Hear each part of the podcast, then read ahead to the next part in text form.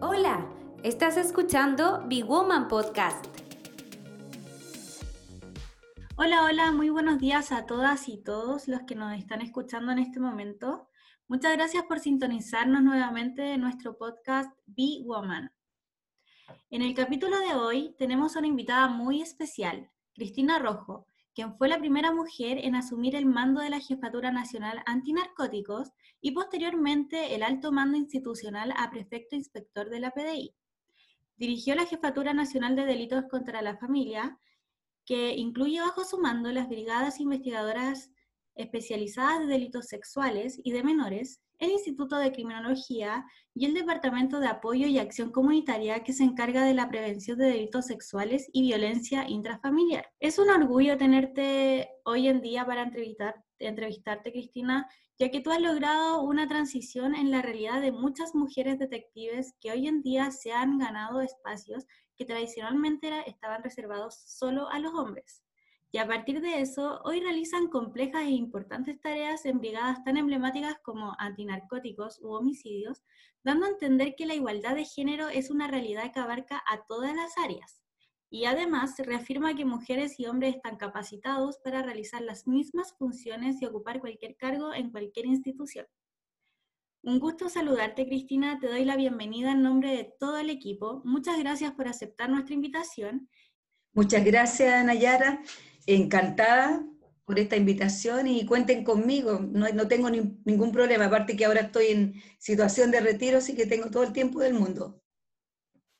Eh, eh, queremos comentar que junto a mi compañera eh, nos llama mucho la atención que después de que ya han habido mujeres en el cargo de prefecto inspector, ¿por qué te autodenominas el cargo masculino? Quiero decir, ¿por qué prefecto inspector y no prefecta inspectora? Bueno, ahora los cambiaron. Yo, como soy de la época antigua, continué como perfecto inspector, pero la PDI fue la primera institución que cambió a femenino los, los, eh, los, los grados, pero a excepción de detective, porque suena mal detectiva, pero ya grados de inspector e inspectora, subcomisario, subcomisaria, comisario, comisaria, subprefecto, subprefecta. Eh, yo todavía como tengo grabado la antigua, yo salí hace 15 años eh, a, retiro, eh, tuve 32 años en la policía, después estuve trabajando en el área, en una municipalidad, en el mismo rubro, estuve trabajando 8 años en la municipalidad de Cerro Navia, y yo como quedo grabado, sigo con prefecto inspector, pero la verdad que es prefecta inspectora. Ah, ya, sí, perfecto. que la policía eh, tiene, bueno, fue creada al año 1933 y desde esa fecha que siempre ha tenido mujeres detectives. Y de a poquito fueron subiendo la cantidad de mujeres en, en la institución. Yo ingresé el año 74, fuimos 16 mujeres de 150, éramos 16 mujeres, pero las labores en la policía de investigación siempre no no ha habido ninguna diferenciación siempre las mujeres han hecho la misma actividad que hacen los, varones. Tienen las órdenes de investigar, los turnos, las guardias, todo parejito. No hay ninguna distinción. Y ahora creo que hay un 40% de mujeres que ya están preparándose en la escuela. Con este nuevo director eh, eh, ha aumentado el número de, de damas en la institución, con don Héctor Espinosa. Así que ha sido bastante bueno, yo tuve unas lindas experiencias mi primera experiencia fue en la Brigada Homicidio, tenía 19 años y fui la primera mujer destinada a esa unidad. Yo jamás me, eh, me puse como un, como un varón, la parte femenina yo jamás la perdí, nunca, hasta la fecha. Ah, sí, sí. Em, entonces, claro, como tú como mujer líder y en tu posición de alto mando, eh, ¿qué rol cumpliste? ¿Qué fue lo que te inspiró a dedicarte en esa área? Bueno, yo fui por em, la primera mujer, un honor, yo creo que un tremendo orgullo que, que por mi trayectoria de los, de más de 30 años en la institución, que fue totalmente operativa, empecé en la brigada de homicidio, estuve en la brigada de delitos sexuales y menores, e, hice todos los cursos exigentes por la institución, que porque uno va escalando, para llegar al alto mando hay que pasar por eh, diferentes cursos y felizmente siempre me iba bien en todos los cursos. Eh, por ejemplo, hice el curso subcomisario, después hice el curso de, de la Academia Superior de Estudios Policiales, donde el, uno se licencia de licenciado en Ciencias Criminalísticas. Y como era la más antigua del curso, eran 25 varones y yo em, fui la jefe de curso, era inédito porque primera vez que una mujer era la jefa de curso, me llevé excelente con, con mis compañeros. Yo creo que también uno tiene que ser hábil, no, puede estar luchando contra un varón y llevarse mal. Al contrario, yo tuve la suerte de ser una familia donde eran cinco varones, mi hermana y yo. Entonces siempre yo me llevaba muy bien con, con, con los varones. Y en la academia fue el primer curso que tuvo el honor de, de hacer su gira de estudio. Tuvimos tres días en el FBI escuchando clases relacionadas con, como ya estaba en boga la reforma procesal penal en Chile.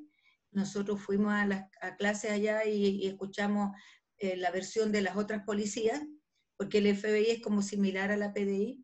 Después estuvo en Nueva York en la policía de Arlington, pero yo llegué feliz porque nosotros tenemos buenas, las mismas tecnologías que tienen los norteamericanos y no tenemos nada que envidiar, realmente estamos en buen pie en buen pie porque tenemos las mismas, los mismos peritos, los mismos laboratorios. Y después de la VICRIN eh, pasé jefa de la prefectura, que también fue la primera vez que nombraban una mujer a cargo de la prefectura metropolitana occidente. Y posteriormente me fui a un área más administrativa, pero nunca perdí el operativo. Eh, me nombraron eh, jefa de comunicaciones. Pero yo siempre como manejaba el vehículo policial que estaba autorizada, escuchaba que si alguien pedía algún, eh, algún, algún colega que estaba en problema y pedía refuerzo, yo a veces venía en dirección a mi casa y me debía de camino y partía a prestarle colaboración a los colegas. Y posteriormente me, me nombraron jefa nacional antinarcótico y ahí fue una preciosa experiencia porque me tocó viajar a distintos lugares del mundo y me encontré con otras jefas de policías, pero la, la única que era de carrera que estaba en las reuniones era yo porque la otra jefa de policías que conocí, una de África y una de Asia, que eran fiscales. Y aquí fue distinto porque era una reunión de jefe de policía y, en esos países los jefes de, de, narcóticos eran fiscales, aquí no.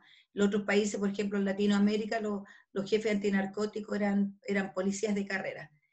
Y posteriormente, eh, cuando pasé al alto mando, se formó la, la, la, Brigada de Delitos contra la Familia, donde fue la, la, dirección que yo formé y dejé varias cosas eh, que, en curso que se realizaron posteriormente. Fue una, realmente fue muy, muy eh, deleitoso y muy bonito para mí porque se hicieron muchas cosas relacionadas en favor de la familia, porque yo mi tesis en la academia la hice eh, por la violencia intrafamiliar, que siempre, siempre lamentablemente hay noticias de mujeres que son víctimas de violencia intrafamiliar porque 30 años atrás eh, no era violencia, sino que eran agresiones graves o gravísimas. Felizmente después se tipificó como violencia intrafamiliar.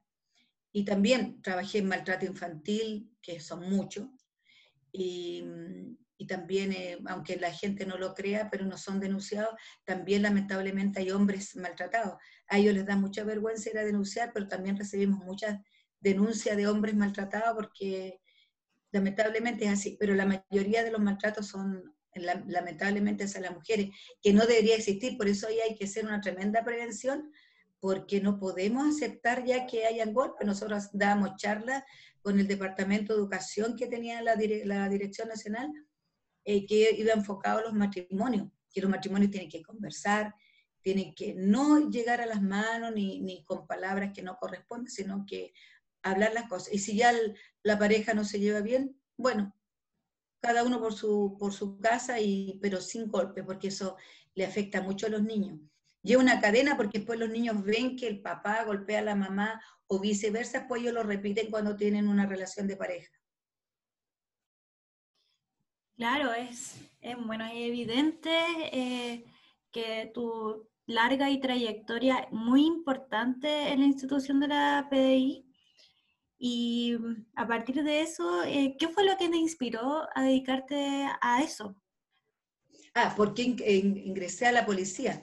Bueno, yo soy nortina, yo nací en Calama, tengo 65 años, y el año 73 yo estaba en cuarto medio, tenía 17, y antes yo, por ahí por segundo medio, eh, me gustaba mucho leer el, diario El Vea, de hecho yo tenía la colección completa, pero la perdí porque mi viejo cuando se vino a vivir a Santiago me votó todos los diarios, casi me morí. Y yo hacía seguimiento a los homicidios y me gustaba mucho esa parte de la investigación, el autor, entonces, y, y conocía ya un detective que, eh, de Calama y que me habló de, en esa época se llamaba Servicio de Investigaciones, me habló de la policía. Y yo me interesé mucho, dije, me gustaría ser detective de homicidio. Y fue hermoso, y bueno, yo no quería ser profesora porque la, mi abuela era profesora, mis hermanos son profesores, tengo, soy de familia de profesores. Entonces, cuando yo postulé a la universidad, pero yo postulé en ese entonces al Servicio de Investigaciones y se hizo por, em, por etapa, fue una comisión que recorrió todo Chile y postularon 10.000 jóvenes. Y yo lo recuerdo con mucho cariño, en Antofagasta nos reunimos todos los de la segunda región y fueron varios días de, examen, examen psicológico, de educación física y examen de conocimientos. Ahora exigen la PSU, pero en mi época había que, tener conocimientos de historia de Chile y lo que pasaba en el mundo. Y yo cuando vi a las niñas tremendas de grande y bonitas, y yo era chiquitita porque medía metro cincuenta nueve, ahora bajé como dos centímetros, flaquita, pero atleta. Yo, yo había estado en el equipo atlético de Chuquicamata y de Calama, era velocista. Entonces cuando me tomaron el examen de educación física, le extrañó que cronometraron y puse mejor tiempo que algunos varones y me hicieron correr de nuevo y bajé la, la cantidad de, de, horas, entonces, porque los segundos, más bien dicho, y se sorprendieron y, en, por ejemplo, tuve que hacer abdominales, que hice en un minuto 61, y, y en fin, en todo me, me, saqué un 7, y después en, en cultura general, como yo siempre leía los diarios, escuchaba las noticias, entonces estaba muy bien preparada en ese aspecto y leía Historia de Chile también, que es muy interesante. Y justo tuve una anécdota muy simpática, porque preguntaron, yo leí en un kiosco, y del norte quedamos nueve varones y yo. Entonces, esas 500 niñas que habíamos postulado, fui la única que quedé, porque fui la que di el mejor examen.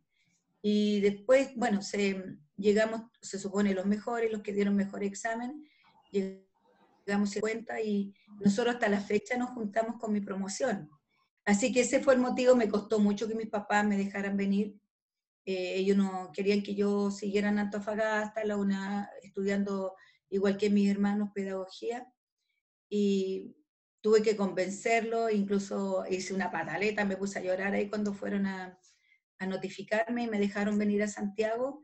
Y fue una linda experiencia. Bueno, las mujeres en ese entonces le hicieron un internado, los varones estaban externos, pero después ya el año 77 empezaron el, internado en la escuela, eh, que nosotros estábamos en, en, la calle Brown Norte de Ñuñoa, que ahora está la clínica, y la siguiente promoción le hicieron una nueva escuela ya en Sargento Candelaria. Y posteriormente pues se hizo, a los años después, el, proyecto de la actual escuela que está ahí en la estación central, a la entrada, que, bueno, todo el mundo le dice pajarito, pero esas dos cuadras se llama Gladys Marín, ahí está la escuela que una de color azul. Ahí también hice clase de metodología de la investigación, en la parte que más me gusta a mí investigar sitios sucesos relacionados con homicidio. La brigada estuve ocho años y fue muy fructífero porque ahí aprendí muchas técnicas, tuve el honor de estar con detectives varones que eran muy eh, fantásticos y, como dicen los chiquillos de, ahora, capos en la materia, y aprendí mucho de ellos de la investigación, porque no solamente se usa la tecnología, sino que también la astucia del, del oficial investigador. Entonces, y el lema en la, en la Brigada Homicidio era cuando había un homicidio, ese grupo investigador no descansaba hasta que llegara con el autor confeso al cuartel y si uno tenía un homicidio pendiente, era una mochila que uno tenía en la espalda, era como, oh, tú ya debes algo. Y era una fórmula de que la familia estuviera más tranquila, que ya el autor está detenido y está condenado. Claro, qué bonita experiencia la que nos estás contando. Se nota que fue tu vocación desde el principio y que luchaste por conseguir, eh, conseguir lo que, todo lo que lograste. Luchaste porque tus papás te dejaran ir a, la, brigada, así que súper bonita la experiencia. Y ahora eh, conversando desde una perspectiva más social, em, por el hecho de ser mujer, ¿alguna vez te han hecho preguntas que has considerado fuera de lugar durante tu entrevista de trabajo o incómodas, por ejemplo, sobre familia o sesgada por el género? No, fíjate que no, incluso yo hago, a veces, yo escucho las noticias cuando ha habido acoso sexual, que ha habido cosas incorrectas hacia la mujer. Felizmente yo no, en, mi época fue súper, porque los jefes que yo tuve eh, exigían mucho respeto hacia las mujeres y, ya, y si alguna mujer estaba en problemas, de inmediato le decía al jefe y los jefes tomaban medidas. No, no se aceptaba una incorrección ante las mujeres. Así que no, yo no tuve problemas de que alguien me haya acosado o alguien que me haya dicho, oye, tú no sirves. Había un jefe que me decía, pucha, me da miedo que tú vayas para allá porque de repente lo reciben a balazo y tú tienes la misma edad de mi hija. Y a él le daba terror y siempre cuando yo salía en grupo de, cuando nos tocaba hacer allanamiento, eh, por mi estatura, así cariñosamente me oye, cuiden a las chicas, porque, por porque era bajita. Pero mm, yo, yo, yo demostraba también que una mujer lo podía hacer y ellos tenían fe en mí y yo también guardaba la, había que guardar en, hacer, resguardarse a sí misma y resguardar al compañero que está al lado, porque hay un montón de historias de que no están en ningún libro, dice, eh, porque hay un, hay un, protocolo de procedimiento, pero hay muchas cosas que pasan en el camino que no están en el protocolo de, de y hay que actuar así rápido. Eh, y, pero hay cosas que no están escritas en un libro y uno entonces tiene que accionar. Eh, hay, cuando uno sale a, trabajar, bueno, cuando salía, cuando uno salía a trabajar al cuartel, nosotros no sabíamos si íbamos a volver como le pasó al carabinero ahí en el sur, que salió y a la hora, de la, a la hora está muerto, porque no, no sabíamos en realidad con quién nos íbamos a encontrar. Claro, esa también era una de las preguntas que teníamos, em, que teníamos vista, es que, claro, si en algún momento habías tenido que pasar alguna situación de peligro extremo en un operativo, o qué, qué ha sido lo más riesgoso que, que has vivido cumpliendo con tu labor profesional en ese momento. Eh, ¿tú consideras que esa historia que nos contaste fue el más riesgoso que has, vivido? No, no. No, eh, tengo, hubo otros más que a veces cuando íbamos a algunas poblaciones los tipos se defendían y no disparaban. Y yo incluso tengo algo pendiente, un, regalo pendiente a un colega que le digo que le debo una chaqueta, una, perdón, una caja de, de chocolate que está pendiente. Em, hay un colega que a mí me salvó la vida porque yo iba subiendo unos peldaños de una casa y, él se dio cuenta de la situación que estaba muy peligrosa y me tomó de la chicotera del pantalón y me tiró hacia atrás. Y yo lo único que sentí por acá algo muy caliente. Y después vimos, si yo hubiese dado el escalón, eh, un escalón más, no estaría en este minuto con usted. Me hubiera llegado por acá el balazo y era, después lo vimos, el calibre era un calibre grande, era de 9 milímetros. Entonces, no, hubieron muchas situaciones riesgosas y anécdotas simpáticas también. Eh, como por ejemplo, yo, hay algo que no me explico y le preguntaba a algunos científicos qué es lo que pasó. Fuimos a una casa, mira, estoy haciendo memoria, eh, era, tenía unas tremendas rejas y tenían todas madera entre medio, pero había, había una sola nomás que no tenía madera. Entonces yo, y había que levantar un palo para abrir el portón para que, porque teníamos una orden con allanamiento y desarjamiento.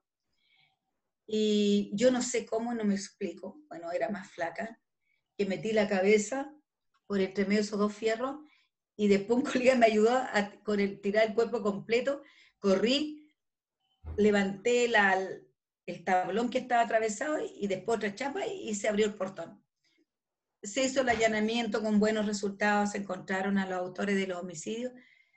Y cuando ya terminó todo, estábamos relajados, yo fui a la reja y traté de hacer lo mismo y no pude. Y es algo que yo todavía no me explico si era mucha la adrenalina, los deseos de que saliera todo bien. Em, y lo hice, porque nosotros en la Brigada de Homicidio teníamos un, himno y, y de vengar a la, o sea, cómo vengábamos nosotros para que la familia no siguiera sufriendo, llevándole el autor del homicidio preso, porque la vida lamentablemente no se va a recuperar. Pero el hecho ya que tenemos al autor confeso, para nosotros era una tremenda satisfacción. Entonces, hay un himno que es muy simpático eh, de la Brigada Homicidio que cada vez, bueno, yo ahora estoy en un grupo que se llama eh, eh, Cuerpo Nacional de Homicidios en Retiro. Entonces ahí nos juntamos toda la gente que estuvimos alguna vez en la Brigada Homicidio. Y antes, cuando no había pandemia, nos juntábamos todos los meses, hacíamos charlas, actividades. A fin de año juntábamos a la familia, con el viejito Pascuero. Pero eso quedó stand-by. Estoy ahora en la, directiva, lo único que hacemos es saludar unos cumpleaños y lamentablemente de repente decir cuando falleció alguien, porque no sé qué ha pasado, que han muerto muchos colegas en retiro y jóvenes de todas las unidades, eh, por cáncer. Y entonces, la mayoría con cáncer al estómago, porque em, yo pienso a veces que cuando uno está en la institución, em, cuando salíamos a trabajar, uno come deshora y come lo que le gusta a los chiquillos, completo, eh, come eso emparedado con, eh, que venden en el McDonald's, papitas fritas, y de ahí no sale de ser la dieta. Entonces, por, por, eso uno tiende un poquito a engordar. Y a cualquier hora, cuando estábamos en la brigada de homicidio, se andábamos empadronando y no comíamos nada hasta la noche, hasta cuando se podía. Entonces hay un montón de anécdotas eh, simpáticas y otras que fueron realmente peligrosas. Y, y es, claro, es difícil, eh, encuentro que mm, pasar por todo eso, ver a también niños vulnerados, también eh, encargarse de una brigada de delitos sexuales, debe ser súper eh, complicado para emocionalmente para la persona que está trabajando en eso. Y es fuerte porque en esa unidad se veía también el tema de la pornografía infantil. Por eso nosotros hacíamos muchas charlas educativas en los colegios. Entonces eh, se hizo un programa para, para ir a los colegios a enseñar educación sexual. Sí, la, eh, la, PDI siempre tuvo un grupo de educación que iba a los colegios y se le hacían charlas a los profesores, a los apoderados si lo requerían y a, los, y a los niñitos. No, sí, de todas maneras. Y a partir de todas estas experiencias laborales, em, queda más que demostrado que tu labor es extremadamente importante para proteger a, a los indefensos, a los ciudadanos, etc. Em, no, y también el Sename que nunca ha cambiado. No, y es un tema súper delicado también. Ahí sufren los niños. Entonces, no ha cambiado, hay que hacer una tremenda reestructuración porque yo veo que el Sename está igual. Sí, esperemos que eh, se redacte una nueva constitución pensando en la seguridad y en el bienestar, en la educación de todas las personas de Chile. Claro, yo, bueno, yo ahí, eh, yo tengo otro pensamiento en cuanto a la constitución. Eh, lo que tienen que hacer los parlamentarios, si, si, la constitución a mí no me va a guiar para tener mejor sueldo, mejor, más drástico, no, lo que tienen que hacer los congresistas es sacar leyes para mejorar los sueldos, para mejorar eh, la educación, para mejorar la salud y para ser drásticos en este tipo de delitos. Pero ellos tienen que hacer las leyes, porque la constitución es una guía nomás. ellos tienen que hacer las leyes. Yo no sé, porque yo le he mandado mensajes de repente cuando me, han entrevistado, pero veo que de repente les preocupan otras cosas. Y yo hablo de todas las bancadas, que tienen que ponerse las pilas y hacer leyes contra la delincuencia. Bueno, pasando a otro tema, como sabemos que ser mujer implica ser multidisciplinaria, ya que la pasión por el trabajo y tener una familia consume la mayoría del tiempo. Eh, ¿Cómo viviste la maternidad durante tu servicio? ¿Te sentiste apoyada? Mi primer embarazo lo pasé en la brigada de homicidio. Fue bien anecdótico porque yo no sabía que estaba embarazada, incluso los pronósticos salían todos negativos. Y el jefe me dijo, bueno, tú estás embarazada, no se me notaba nada porque yo era delgadita. Eh, yo quiero que tú te hagas cargo de la oficina de parte porque es muy peligroso, que tú andes de noche. Y yo no quise. Yo le dije que no, que yo no estaba enferma, que era solo un embarazo y que yo, ah, yo le dije, si me siento mal, le digo. Y hice mis turnos normales hasta el séptimo mes. Obviamente el jefe me autorizaba mis controles, eh, con, no me, nunca me puse un obstáculo y hice mi curso de medicina legal, iba, iba en ese embarazo estuve yendo a clase al servicio médico legal y y ahora esa guagua es detective, es ingeniero, pero ingresó al, al escalafón de oficiales profesionales policiales. Son detectives, trabajan en la calle igual y, y me da mucho gusto que todos dicen que es trabajólico como la mamá. Y mi segundo hijo, mi embarazo lo pasé en la Brigada de Delitos Sexuales y Menores. Así que mi dos embarazo la pasé trabajando, pero con bastante apoyo de los jefes. Yo no, no quise ser abusadora, decir, oh, no, yo pedía los permisos que correspondían. Así que tuve harta suerte. Y tengo dos hijos y tres nietos.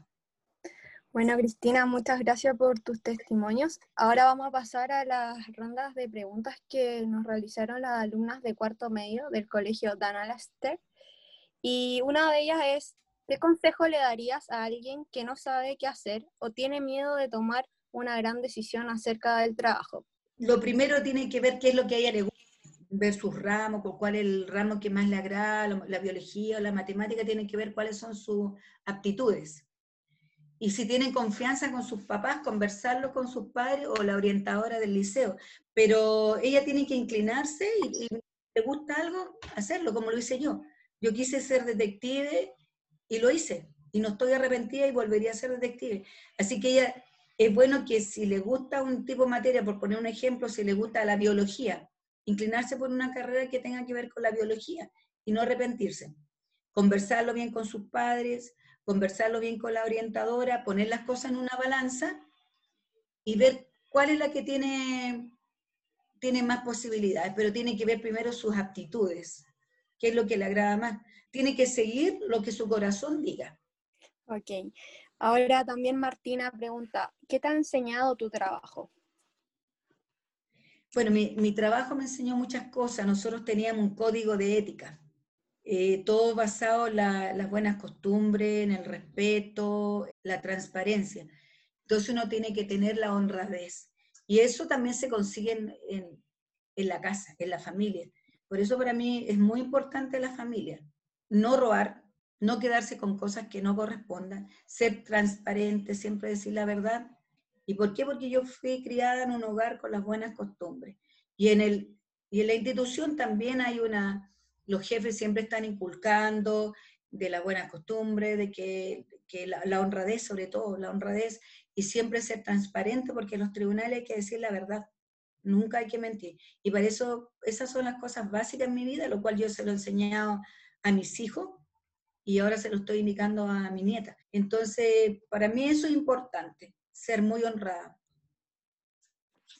Muy bien. Y la última pregunta que la hace Carolina eh, dice, ¿recomiendas tu trabajo? Bueno, yo amo ser detective, yo lo recomiendo porque es una linda carrera, eh, es muy distinto a cualquier otra carrera, uno va aprendiendo distintas cosas y aparte que como salimos a terreno todos los días, nos encontramos con cosas diferentes todos los sitios sucesos son totalmente diferentes. Y como uno va pasando por distintas unidades, va aprendiendo distintas cosas. Entonces, es una carrera apasionante, eh, es riesgosa, sí. Y dentro de la carrera también uno se puede ir especializando.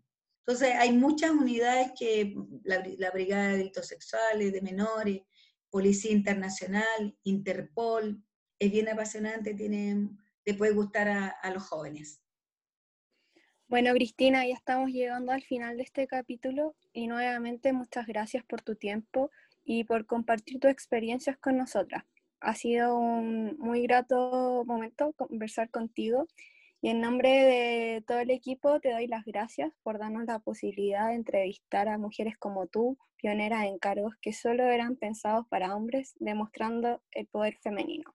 Muchas gracias y para mí ha sido un placer estar con ustedes. Muchas gracias, Cristina. Muchas gracias a todos y a todas las que nos escuchan y nos vemos en un nuevo capítulo de Be Woman.